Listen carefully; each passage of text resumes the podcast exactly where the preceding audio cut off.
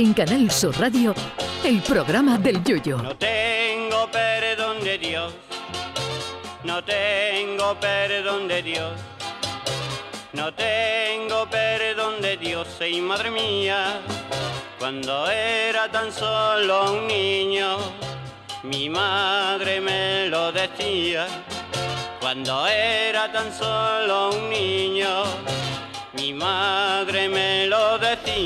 Cuando se habla de cine, uno inmediatamente piensa en Hollywood y en las grandes superproducciones, sobre todo las de antes, las de los años 40, 50, 60, porque hoy con los ordenadores se hacen virguerías, pero en la antigüedad, si tú querías recrear la primera comunión del faraón Ramsés II en los Diez Mandamientos, había que contratar a 70.000 extras por un bocadillo de atún y dos dólares al día.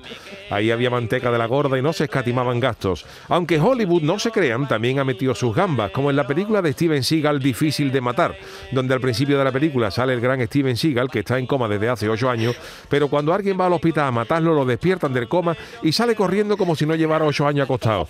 Que tú te levantas de una siesta de tres horas y cuando te quiere poner en pie te dan punzada en toda la espalda y empieza a andar como chiquito de la calzada con la mano en la cintura y diciendo no puedo, no puedo.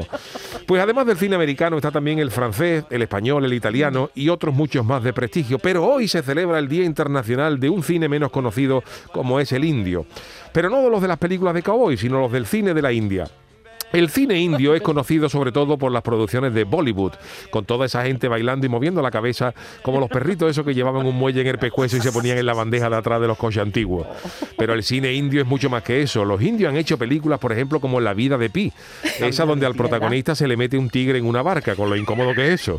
Que es a ti que se te mete un gato en una habitación y no hay manera de dormir la fiesta. Imagínense ustedes con un tigre en una barca que no se puede ni coger caballo tranquilo. Otra película gorda que hicieron los indios fue Gandhi, biografía de ese señor que era más bueno que la perra lacia amarrar y que era tan defensor de la no violencia que de chico lo echaron de su equipo de fútbol porque era defensa y cuando le daban una patada ponía la otra pierna y sin espinillera. Sobre este personaje histórico hay mucho desconocimiento, porque el otro día le pregunté a un amigo mío si sabía quién era Gandhi y me dijo que sí, que era el delgadito de Gandhi y Luca. En fin, que es una película muy recomendable, por Gandhi, sobre todo, un Gandhi con menos diente que un pato de goma, pero que logra luchar contra todo el imperio británico hasta que un majarón le pega un tiro y lo manda por tabaco. Y también hicieron los indios la oscarizada Slam Dog Millionaire o ¿Quién quiere ser millonario?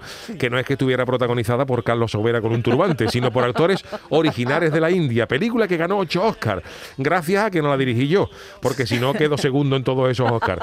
Así que saludos a todos nuestros oyentes en la India y felicidades por el Día del Cine Indio. Eso sí, eso sí, los vingueros de Pajares y Esteso no lo superan los indios ni de coña. Eso sí que es cine y lo demás son tonterías. Ay, mi velero.